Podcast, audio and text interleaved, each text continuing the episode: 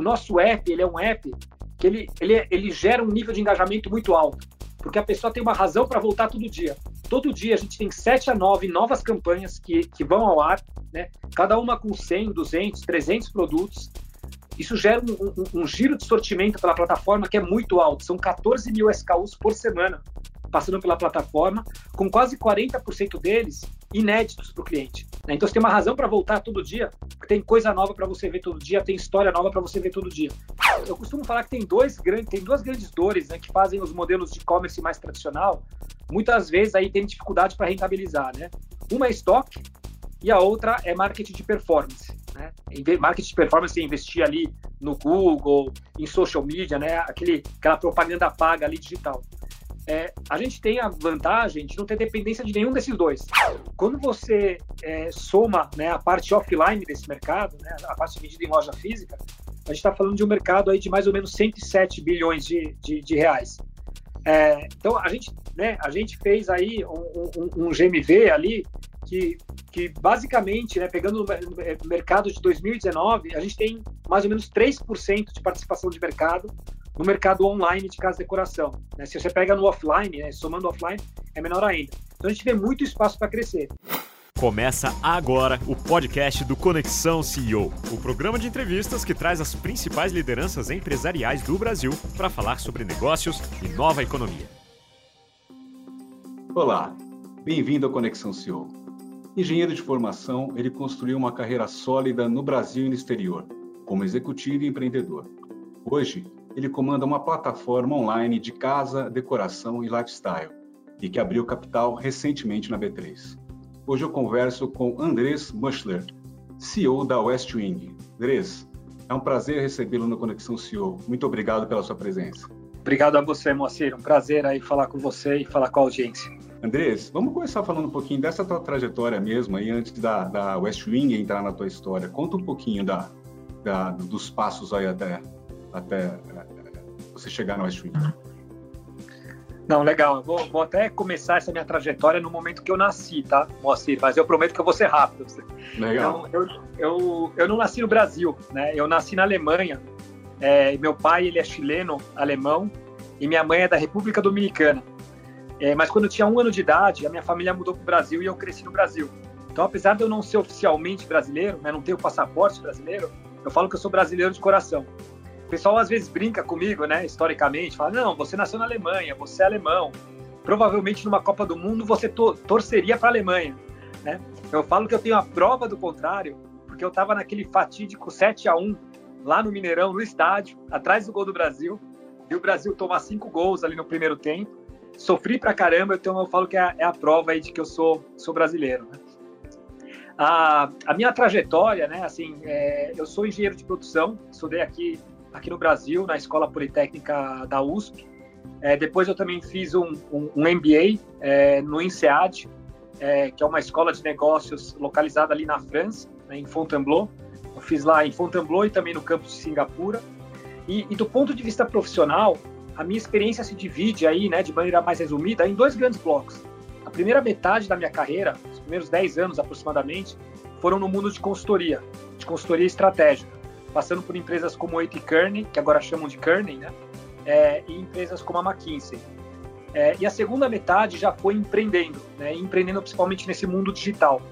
O primeiro negócio que eu montei, que eu fundei, foi o Megusta.do, o primeiro site o maior site também de compras coletivas na República Dominicana. É, é um site que existe até hoje, né? eu vendi ele em 2019, mas eu gosto de falar que uma das melhores coisas do Megusta foi ter me lançado para o segundo projeto, que foi o West Wing, que é esse projeto que realmente evoluiu muito bem, né, que culminou é, numa abertura de capital no começo desse ano, é, e agora a gente aqui já né, com o primeiro TRI de, de resultados divulgado para o mercado. E fala um pouquinho dessa abertura de capital, né? A gente tem uma teve uma janela mais favorável ali no, no que foi até um pouquinho ali no quarto trimestre, ali meados do quarto trimestre do ano passado, e teve um reaquecimento agora, né? Uh, nesse início de 2021. Uh, me fala um pouquinho como é que vocês entenderam que essa janela poderia ser favorável para a West Wing? É interessante, até acho que para responder isso vale até a pena andar um pouquinho para trás né, e contar um pouquinho da nossa história. Né? Então, o West Wing, ele, é, a gente era uma subsidiária do West Wing Europa, né? É, até e, e, principalmente ali a partir de 2015, 2016, como subsidiária, a gente começou a notar naquela época uma redução do foco no Brasil, né? uma redução do investimento no nosso negócio, uma redução também da autonomia que a gente tinha para tocar o negócio aqui no Brasil e até decisões de centralização de áreas né, do negócio, como marketing, boa parte de tecnologia lá na Alemanha. É, e aí, no, no, no, final de 2018, a gente teve uma oportunidade muito interessante, que foi a de fazer um management buyout da operação com o suporte de um fundo de private equity. Axon, foi o Axon.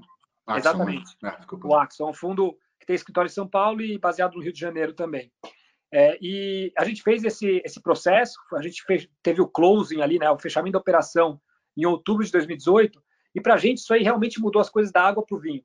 Porque aí a gente voltou a investir na operação, começamos a aumentar o investimento em marketing, começamos a fortalecer a equipe, começamos a, a, a investir mais em tecnologia. E já em 2019, no, no, na segunda metade, ali final de 2019, a gente começou a observar né, a nossa tese dando certo e uma melhora do nosso crescimento. No começo de 2020, no primeiro TRI de 2020, a gente acelerou ainda mais o nosso crescimento, ainda antes do efeito da pandemia e antes do lançamento do West Wing Now, que depois eu vou comentar um pouco sobre isso, mas o West Wing Now ele é um momento de inflexão bem importante para a gente, porque ele acelera ainda mais o nosso crescimento e ele expande o nosso mercado endereçado. Né? Mas antes desses efeitos, a gente acelerou mais, um pouco mais o crescimento.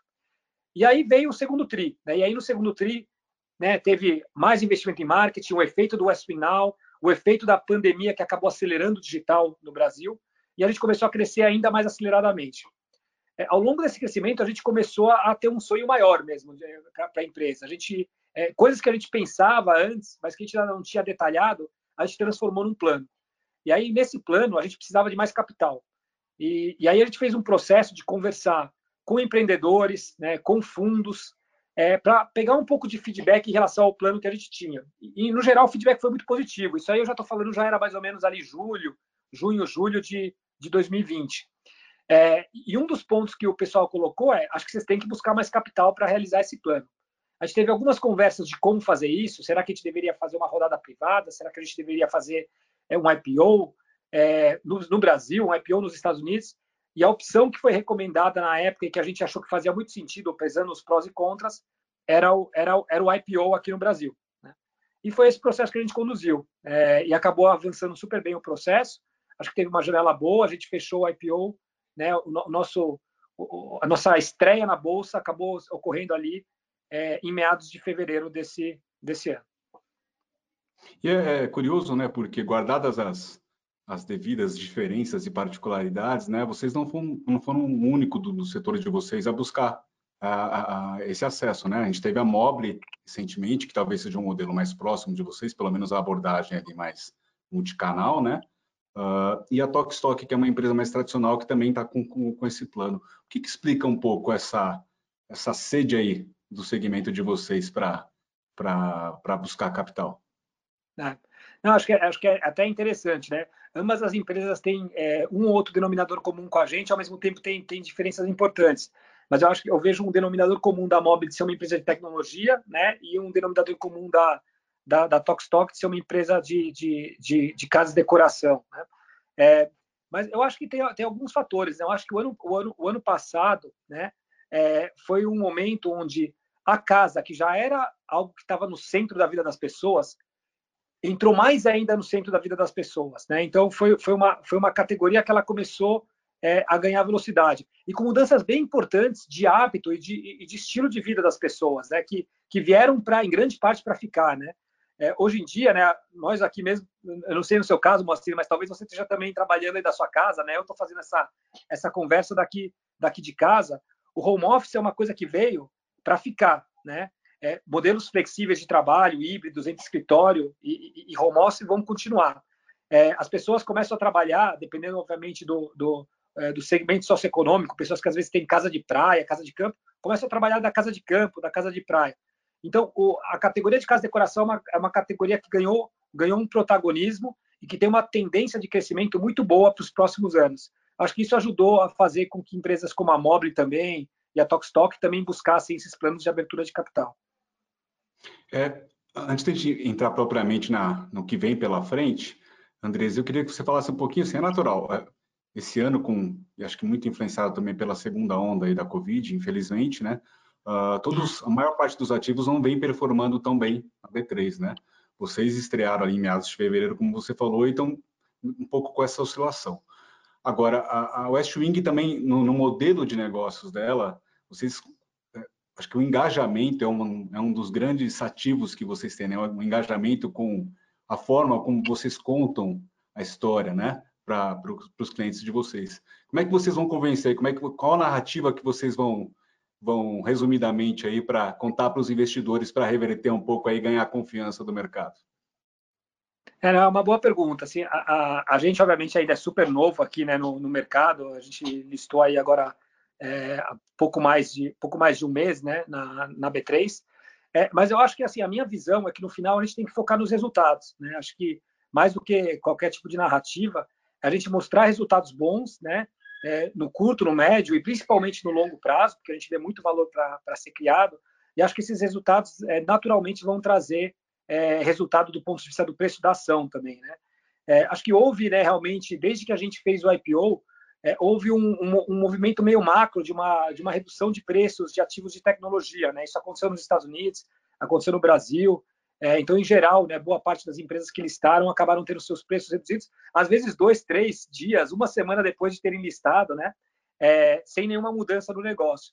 No caso, no, do, no, no caso do, do, do West Wing, é, a, gente, a gente tem focado bastante nessa questão de entregar bons resultados. A gente anunciou os resultados hoje do, do quarto trimestre do ano de 2020. A gente foi a empresa de tecnologia listada na B3 que mais cresceu no quarto trimestre de 2020. A gente cresceu 99% ano a ano, né, olhando para o nosso GMV, é um crescimento aí que é 3,1 vezes o crescimento do mercado total de e-commerce no quarto trimestre. Né? Olhando para o ano completo de 2020, a gente também cresceu muito rápido. Né? A gente cresceu 96% ano a ano, olhando para a mesma medida, né? É 2,3 vezes mais rápido que o mercado total de e-commerce, que é um mercado que cresceu muito bem em 2020, entre vários fatores, por causa da, da, da aceleração do digital que veio com, com a pandemia. Né?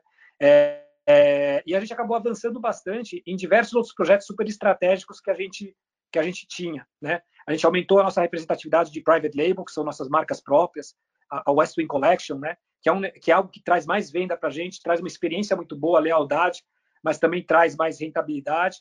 A gente aumentou a nossa representatividade de lifestyle dentro do negócio. A gente, até alguns anos atrás, era exclusivamente focado em casa de decoração, mas a gente começou a adicionar categorias de lifestyle, como moda, cosméticos, alimentos.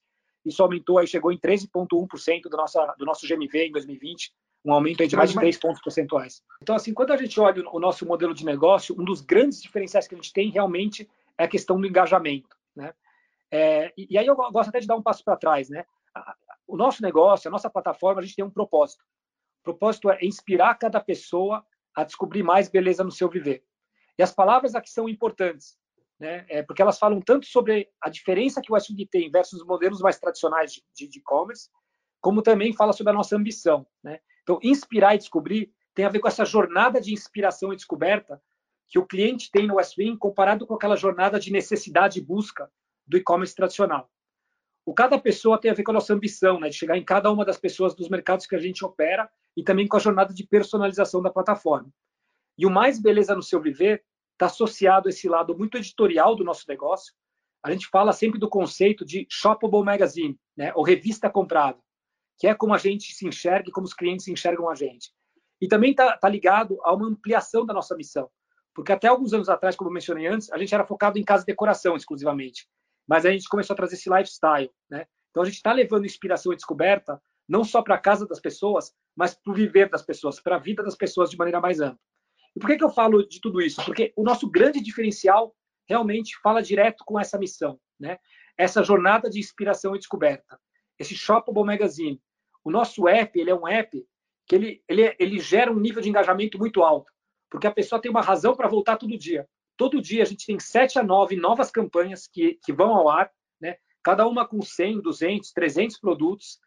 Isso gera um, um, um giro de sortimento pela plataforma que é muito alto. São 14 mil SKUs por semana passando pela plataforma, com quase 40% deles inéditos para o cliente. Né? Então, você tem uma razão para voltar todo dia, tem coisa nova para você ver todo dia, tem história nova para você ver todo dia.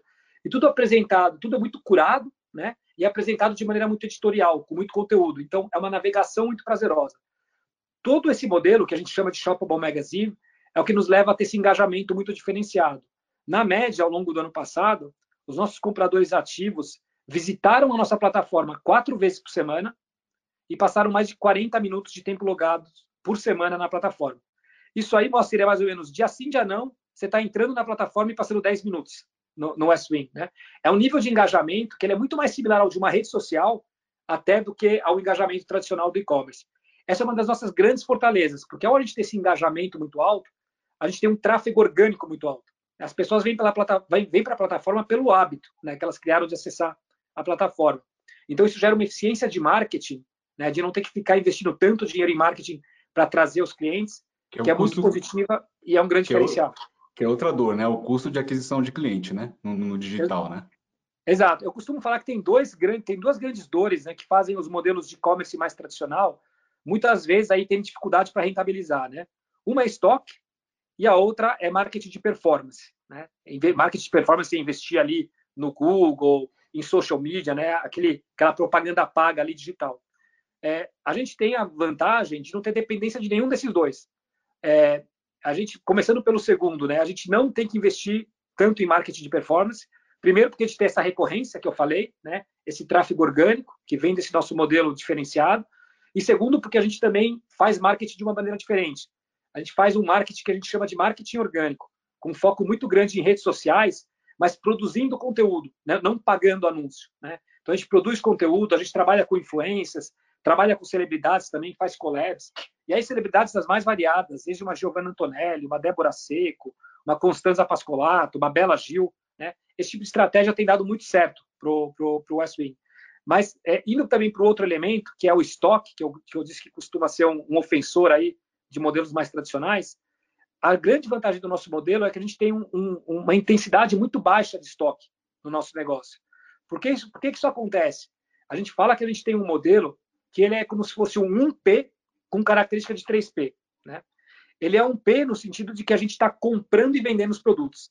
E com isso a gente tem uma série de vantagens do modelo 1P. A gente controla o catálogo, a gente controla o preço de venda, não é o seller que define o preço, né? Como em outros marketplaces, a gente define o preço pelo qual a gente vai vender o produto e a gente consegue capturar mais valor também nessa cadeia de valor, estar tá comprando e vendendo.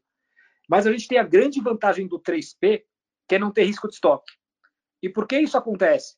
Porque a gente compra exatamente a quantidade que a gente vendeu. Nesse modelo de campanhas, a gente faz a venda e com base na quantidade que a gente vendeu, a gente faz a compra e a gente faz toda a logística e o fulfillment ali para o cliente final. Então a gente não tem esse risco de estoque, que é a grande beleza dos modelos 3P, né? Você não tem esse risco de estoque.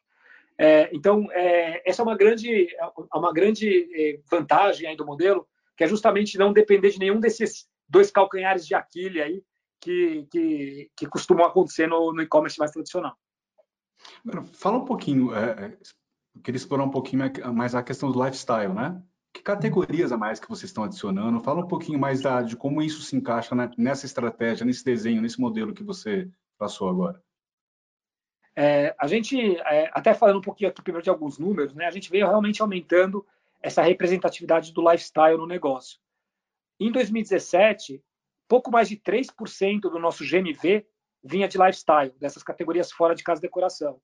Ao longo dos anos, a gente foi aumentando isso, chegando aí um pouco mais de 13% no ano passado. Uma coisa interessante que a gente viu foi realmente um aumento de conversão na plataforma. Né? Então, enquanto em 2017 a nossa conversão média na plataforma estava mais ou menos de 1,7%, em 2020 essa, essa conversão aí já chegou próximo de 2,8%. Então teve um aumento. Não é todo mundo que compra casa e decoração, móveis, decoração inúmeras vezes por ano. Mas a partir do momento que você também consegue comprar maquiagem, roupa, chocolate, por aí vai, né? Você começa a ter um impulso de compra ainda maior na nossa plataforma.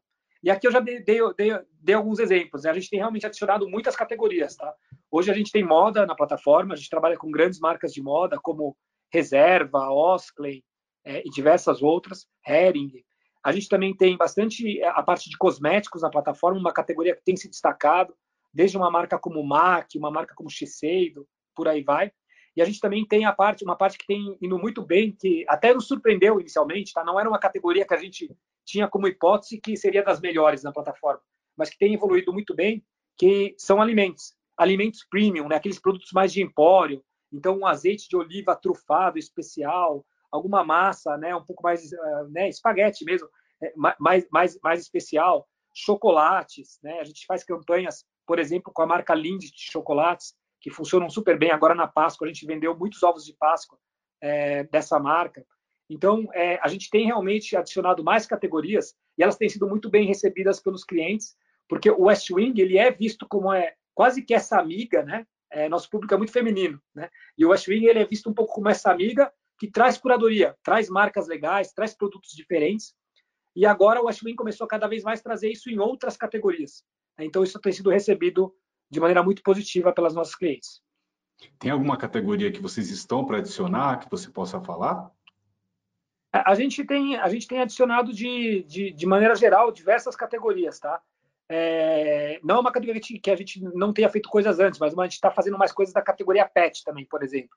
Uma categoria que a gente tem, tem trazido coisas interessantes para a plataforma. Então, realmente, são, são muitas categorias que a gente vai ir adicionando aí ao longo do tempo de uma maneira gradual. E fala um pouquinho da, da, da parte de private label também, né? É, que tem um componente bem importante, mas conta um pouquinho dessa da estratégia nessa frente. É uma estratégia muito importante para a gente realmente. É, a gente aumentou aí de 16,5% do nosso GMV vindo de private label em 2019 para 18,5% agora em 2020. Então, um aumento aí de dois pontos percentuais.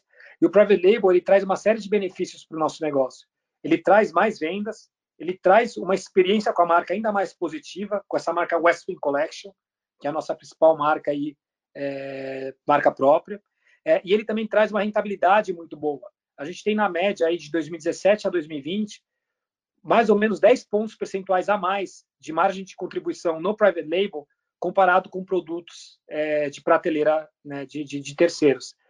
Então, é uma estratégia que, que, tem avançado e que ao longo de 2021 a gente vai investir ainda mais nessa estratégia. Quais são os próximos passos nessa, nessa frente? A gente, a gente, tá, a gente lançou é, um número já bem significativo de coleções de private label no ano passado. Esse ano, agora, a gente vai mais do que dobrar o número de coleções que a gente vai lançar. Então, é um investimento mais forte numa estratégia que a gente já vem implementando é, já há alguns anos.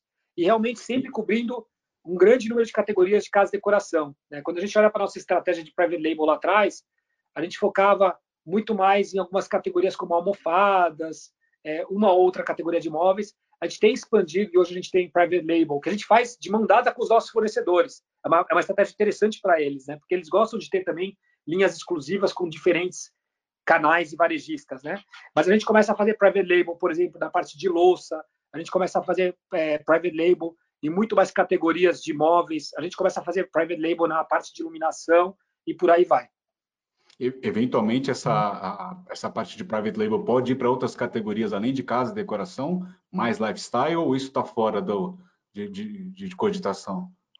Hoje a nossa estratégia de private label é focada em casa e decoração. A gente vê muito potencial aí, né? É o nosso negócio core, é, tem uma rentabilidade interessante, né? Tem um tem um impacto muito positivo é, como eu disse lá, de fortalecer ainda mais a nossa marca, principalmente nesse lado de casa de decoração. Então, a gente tem focado bastante em casa de decoração como estratégia de private label. Tem uma, uma, uma, outra questão interessante que você mencionou no início da nossa conversa, que é o West Wing Now, né? Porque vocês têm modelos diferentes para abordagens diferentes de compra, né? Comportamentos de compra, né? Você tem, vocês têm o Club, se eu não me engano, né? E o Now. Me fala um pouquinho dessas duas frentes e aí, como você mesmo falou, um destaque para o Now, que é o mais recente, né? Sim.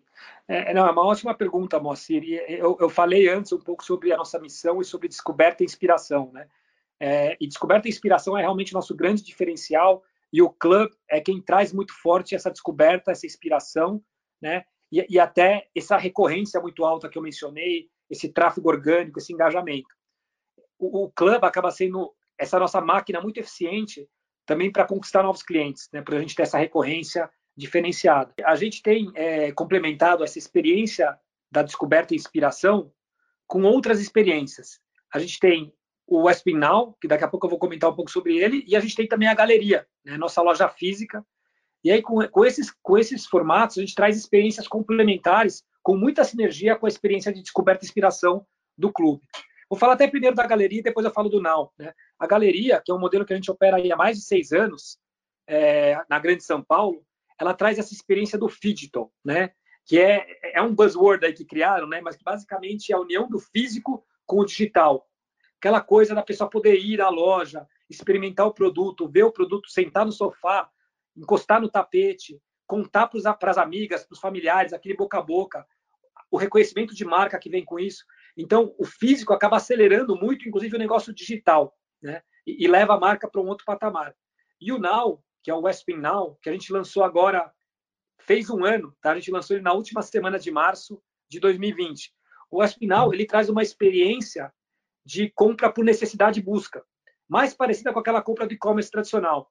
O exemplo que eu gosto de dar é o seguinte, né? Imagina que você adora o clube, né? Você gostava do Westwing, você acessa as campanhas, vira e mexe, você acabava comprando alguma coisa ali no momento de inspiração, de descoberta e de impulso. Né? Mas agora você está mudando de apartamento, você quer mobiliar seu apartamento inteiro. Você quer comprar o sofá, o tapete, a mesa de centro, a mesa lateral. Não é todo mundo que toma essa decisão de comprar um sofá em quatro, cinco dias numa campanha. Né? A jornada do consumidor é mais longa. A pessoa quer comparar várias opções, ir para o varejo físico, voltar para o online. Talvez um mês depois ela decidiu que ela quer comprar o sofá que estava no West Wing. Só que ele não está mais em nenhuma campanha. Né? E você não sabe quando que ele vai voltar. Então a gente não endereçava tanto essa experiência da compra mais racional, da compra mais planejada. Com o mais final, a gente endereça diretamente essa compra. Ele tem sortimento fixo, então se você voltar depois de um mês, depois de dois meses, o produto está lá, né, para você poder comprar. Ele tem campo de busca, para você achar rapidamente o produto que você precisa. Ele tem um prazo de entrega muito mais rápido, que nessa compra mais racional acaba às vezes pesando mais ali na decisão. É, então, com, com o S-Final, a gente começou a endereçar esse outro momento de compra e a gente aumentou o nosso mercado endereçado. E com isso veio também um momento de inflexão ali de crescimento. A gente acelerou bastante o crescimento depois que a gente lançou o Westwing. É, a sinergia, só para dar um exemplo, 90% da receita do Westwing no ano de 2020 veio de clientes que tinham sido adquiridos através do clube. Né? Então, era marketing que a gente já tinha investido no clube, que já tem um retorno muito bom né, no clube, mas que foi ainda mais monetizado no Westwing Now através dessa conveniência que o Westwing Now traz para esse outro tipo de, de compra. E quanto à galeria, né? É na Vila Madalena, aqui em São Paulo, que vocês têm a, a galeria, né? Tem planos de, de, levar esse modelo para, seja em São Paulo, para outras praças? Tem sim. A gente, é, a gente tem o plano da gente, de expandir né, a nossa rede de galerias é, por diversos locais do Brasil. É, a gente já, na verdade, né, logo, logo, uma vez finalizado o IPO, a gente começou a acelerar esse projeto, né? Começamos a contratar mais pessoas para a equipe. Já fizemos algumas contratações muito boas para suportar esse projeto.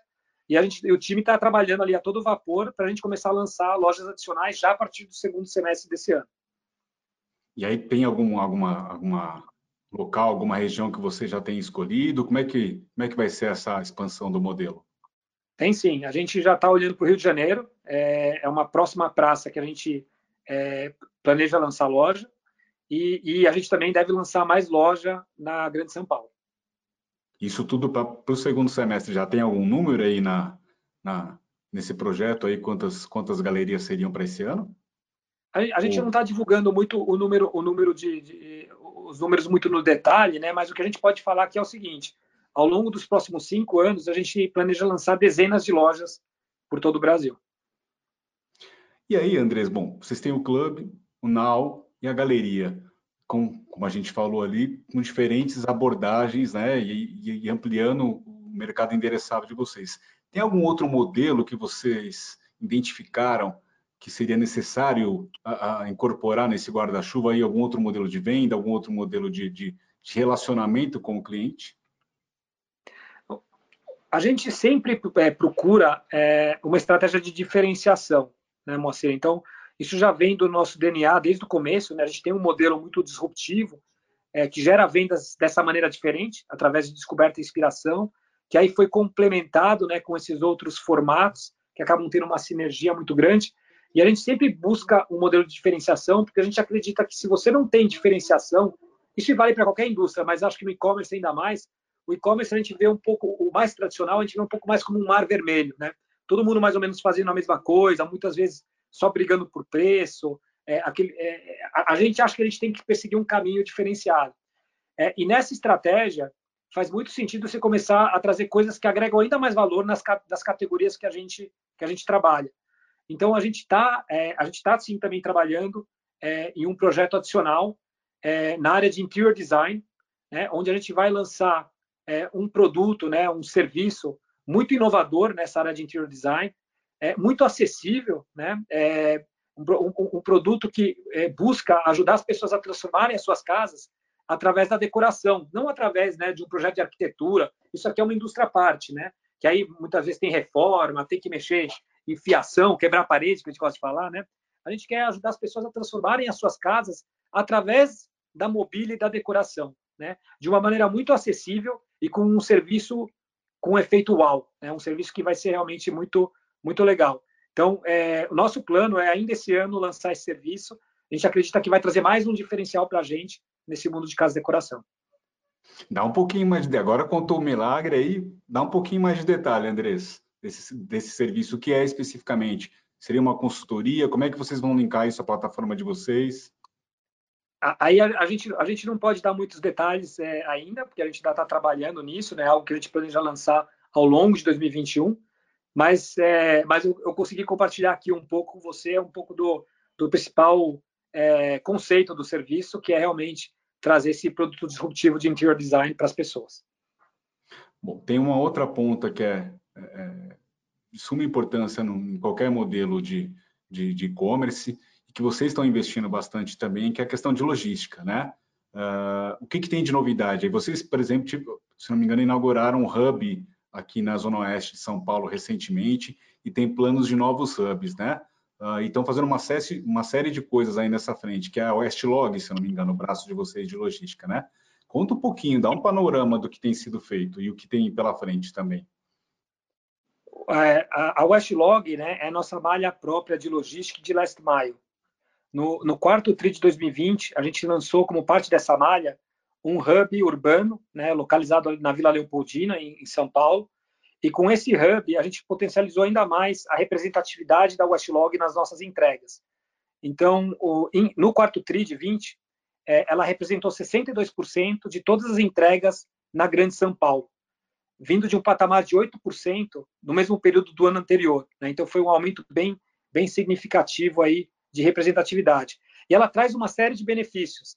Ela traz prazos de entrega mais, mais curtos, né? entregas mais rápidas, ela traz um nível de serviço melhor, ela traz um custo menor e ela tem também um efeito de marketing, né? Porque você passa a ter aí os nossos veículos aí, caminhões, as Fiorinos ali adesivados com a nossa marca Westwing, circulando pela Grande São Paulo. E o nosso plano é levar é, é, esses hubs da, da Westlog para outras geografias. Né? Então a gente vai também lançar um hub da Westlog no Rio de Janeiro e em vários outros lugares. E com isso a gente vai aumentando a representatividade é, da nossa logística própria e gerando esses benefícios que eu mencionei anteriormente. Esses hubs, Rio de Janeiro e outros, seja já para o segundo semestre também? Esse ano. E vocês também trabalham com uma parte que é a, é a frota própria também, não só de terceiros, né? Isso vocês também estão ampliando? É, o, o, quando, eu, quando eu falo da Westlog, desses hubs urbanos, justamente é parte dessa logística que inclui a frota própria. Né? Então, a Westlog, ela conta com uma frota própria de veículos, né? É, a gente também tem ali é, é uma composição, né? Nessa frota tem veículos que são nossos mesmo, propriedade do Westwing, tem veículos que são alugados, né? Contratos aí de, de médio e longo prazo, e tem também os veículos spot, que a gente chama, né? Para lidar com as flutuações é, de demanda diária ali de, de, de entrega. É, então essa a Westlog ela justamente é, conta com é, toda essa, essa essa frota e é isso que a gente vai expandindo aí ao longo dos anos. Bom, estou aproveitando aqui, André, que vocês estão fazendo tanta coisa, eu estou, é, se eu não me engano, pelo que eu me lembro, é, um dos pontos que vocês também destacaram ali, né, na, na, no IPO, era a questão de tecnologia. E eu acho, acredito que seja muito essa parte de personalização, dada a, a, o vínculo que vocês criam com, com os consumidores aí da plataforma, né? Me fala um pouquinho também desse braço de tecnologia, o que, que tem sido feito aí? É, a, gente, a, gente, é, a gente tem focado bastante realmente em, em, em, ter um nível muito maior de dados e análise, a gente chama de analytics, né, o termo que a gente costuma usar aqui, é, na nossa operação já há alguns anos. E atualmente a gente está na segunda etapa dessa jornada né, de analytics, que ela passa muito mais por, por, por machine learning, né, aprendizado de máquina, é, e por personalização. Né? A gente tem rodado os nossos primeiros projetos é, de personalização com base em machine learning, é, focado em dois, é, dois, dois objetivos, né, inicialmente. Um é o que a gente chama de é, mitigação de churn, né? Então, é, é, evitar que pessoas parem de usar, acessar a nossa plataforma, né? Então, a gente, com base no comportamento das pessoas, a gente percebe que uma pessoa talvez está mais propensa a deixar de, de, de, de engajar com a plataforma, a gente oferece benefícios, oferece algumas é, é, faz algumas campanhas customizadas para essa pessoa, para né, tentar despertar, né, redespertar aquele interesse para ela continuar com a gente na plataforma. E a gente também faz estratégias parecidas para tentar incentivar aquelas pessoas que ainda não compraram na plataforma, que estão visitando a gente, mas que não compraram, a comprar na, na plataforma. Então, isso já é uma coisa que está acontecendo hoje. E aí, no médio e longo prazo, a gente tem uma ambição muito maior de ter cada vez mais personalização na plataforma, para que as campanhas que cada pessoa é, tem acesso levem muito em consideração também o perfil dessa pessoa, sejam ainda mais relevantes para essa pessoa. E para fazer isso, a gente está tá investindo. Né? A gente está investindo. É, houve, houve, diversos investimentos, é, investimento em data warehouse, investimentos em, em, em sistemas melhores de mensageria para a parte de push notification, mesmo a gestão de newsletters, e também investimento em equipe. Né? A gente tem trazido mais cientistas de dados e engenheiros de dados é, para o negócio e a jornada que a gente está é, conduzindo de maneira até mais intensa agora pós-IPO. Eu fiquei curioso, né, porque você comentou aquela questão do conteúdo, né? É, tem uma equipe grande aí que responsável por isso também. Como é que funciona um pouco esse processo?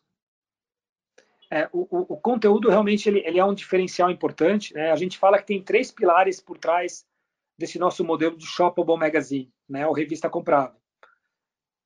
É curadoria, freshness e conteúdo. Né? Vou falar rápido dos dois primeiros, aqui depois já falo de conteúdo, mas a, a, curadoria tem tudo a ver com essas sete a nove campanhas que a gente traz todos os dias para a plataforma, né? Que, que, que, passam por um processo de seleção de produtos de composição é, muito cuidadoso, com base em dois pilares. A gente chama de é, o lado hard e o lado soft. Né? O lado soft é o lado de olhar muito para tendências de casa de decoração, de arquitetura, de comportamento humano, de moda, de arte, e tudo isso vira um guia para a composição da nossa oferta e garante que a nossa oferta está muito antenada com as tendências. Mas, por outro lado, tem um lado muito hard, que, que, conecta com o assunto que a gente falou há pouco, do analytics. Né? É usar muito o analytics e, ao mesmo tempo, ter um, um processo comercial muito robusto para garantir que, no final das, con das contas, né, não é só uma revista bonita, né?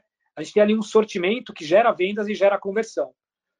O, o, freshness é o conceito da novidade, né? A novidade é a cada acesso, né? Os 14 mil SKUs por semana, então muito produto passando pela plataforma, com quase 40% deles inéditos para o cliente. Isso faz a pessoa voltar o tempo todo, né? Porque tem coisa nova para ver todo dia.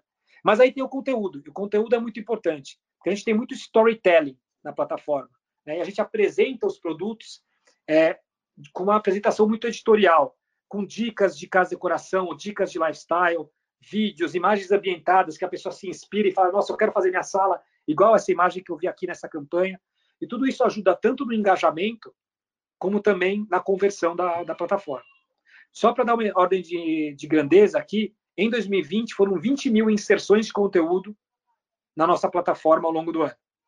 E grande parte delas é, foi produzida nos nossos três estúdios próprios é, que a gente tem aqui na, na região de São Paulo tem que ser uma operação extremamente azeitada, né? É, tanto da, dessa geração de conteúdo, como ligando aquela questão do estoque que você falou. Como é que é gerenciar tudo isso, Andrés? É, não, não, não, não, é, não, não foi fácil tá, chegar, chegar nessa operação. Tá? A gente vai completar 10 anos em 2021. Né? Então, foi, um, foi uma jornada de criando esses processos, aperfeiçoando esses processos e, principalmente, fazendo esses processos estarem sempre acompanhados de tecnologia e tecnologia que é 100% proprietária, então ela está muito desenvolvida para suportar os processos. Então, a nossa tecnologia ela é proprietária em, em, praticamente todas as frentes, realmente. Né? Então, o nosso front, o nosso back, até o WMS, né, o Warehouse Management System, o sistema de gestão do armazém, é tudo desenvolvido dentro de casa. Então, isso faz muita diferença. O exemplo que a gente gosta de dar é, imagina que você, você, você vai fazer um terno sob medida, né, lá no Alfaiate, ou você vai lá e compra um terno e adapta o terno para o seu corpo. Nunca fica igual, né? Aquele sob medida feito pelo alfaiate do zero fica, né? Enca encaixa como uma luva na sua mão, né? Então, é, a gente tem muito disso, né? A tecnologia suportando bem o nosso processo e acho que é justamente essa união de processos que foram amadurecendo ao longo desses nove, dez anos que a gente vai completar esse ano, mais tecnologia que, que fizeram a diferença. Qual é o tamanho é, é, é do mercado potencial hoje da penetração do online nesse segmento de casa e decoração? Acredito que ainda, ah, bom, provavelmente com a pandemia isso tem avançado bastante, mas ainda tem, vocês têm um, bom espaço para conquistar, tem bastante mercado aí, né? Tem, tem sim. Eu vou até te falar, não vou nem te falar com os números mais atuais, tá falando do, dos números de até anteriores a 2020, né? 2019 e 2020 realmente cresceu, mas o mercado de casa e decoração online em 2019 é, são mais ou menos 9 bilhões de reais. Quando você é, soma né, a parte offline desse mercado, né, a parte medida em loja física, a gente está falando de um mercado aí de mais ou menos 107 bilhões de, de, de reais. É, então a gente, né, a gente fez aí um, um, um GMV ali que que basicamente, né, pegando o mercado de 2019, a gente tem mais ou menos 3% de participação de mercado no mercado online de casa de decoração. Né? Se você pega no offline, né, somando offline, é menor ainda. Então a gente vê muito espaço para crescer. E aí a categoria também tem realmente muito upside ainda em termos de penetração no online. Né? Nesse mesmo ano, era mais ou menos 8,3%, 8,4% de penetração do online em casa de decoração. Quando a gente olha para outros mercados, por exemplo, Estados Unidos, isso aí é muito, muito maior, na casa de uns 11%. Se olha para Reino Unido, é na casa de uns 17%. Então, a tendência é casa de decoração migrar cada vez mais para o digital. Então, nesse sentido, a gente acredita que está bem posicionado aí por ser um, um player nativo digital, né, é, que opera nesse mercado aí há quase 10 anos. E de tudo que a gente falou, tem, tem algum ponto que, que, que a gente não tenha falado aí para na estratégia de vocês para ganhar mais participação aí nesse mercado, mais no digital? Eu acho que a gente acabou, a gente acabou cobrindo, cobrindo, cobrindo bastante, né? Eu acho que talvez vale só, só destacar realmente quais são os três pilares, né, desse, desse plano de crescimento. Então, um é acelerar o nosso negócio principal, nosso core business. O segundo é expandir o nosso mercado endereçável e o terceiro é investir mais em private label. Né? No primeiro pilar, tem uma, tem uma série tem uma série de coisas aí que a gente já está fazendo, né? Que inclusive a gente divulgou nos nossos resultados é, hoje mais cedo, né? A gente aumentou nosso investimento em marketing, a gente está investindo mais em logística e tecnologia. A gente falou aqui de hubs, a gente aumentou bastante nossa equipe de tecnologia, chegando aí a 70 pessoas no final de 2020 na equipe de tech. É, e a gente está continuando com essa jornada de, de machine learning personalização, expandindo o investimento ali. No segundo pilar do mercado endereçável, tem o Westwing Now, que é, que é a nossa grande vertente ali de crescimento, né? Porque a gente expandiu esse mercado endereçável com ele e a gente vai continuar investindo no Now, desde investimento em marketing no Now até aumento de categorias, aumento de sortimento. Então a gente espera também um crescimento bom é, nessa frente. A gente também está aumentando o lado lifestyle do negócio. A gente vai, como eu disse antes, né, até o final do ano lançar é, uma proposta de interior design. É, então a gente vai expandindo esse mercado endereçado. E por último, o private label, que é muito importante pelos motivos que eu já mencionei antes. Traz receita, traz uma experiência muito boa e traz uma rentabilidade é, superior também para a plataforma. Legal, Andrés. É, papo bom, é, vai rápido, né? E eu queria agradecer a tua participação e a tua presença. Tá bom, muito obrigado, Moacir. Foi um prazer é, e fico disponível aí quando você quiser conversar de novo. A gente vai conversar bastante aí, vocês têm muitos planos aí pela frente. Parabéns aí pela, pelo IPO também. Obrigado e até o próximo programa. Esse foi o Conexão CEO. Assine o nosso podcast, se inscreva no nosso canal no YouTube, Nelfeed Brasil, e na nossa newsletter no site www.nelfeed.com.br para receber notícias em seu e-mail.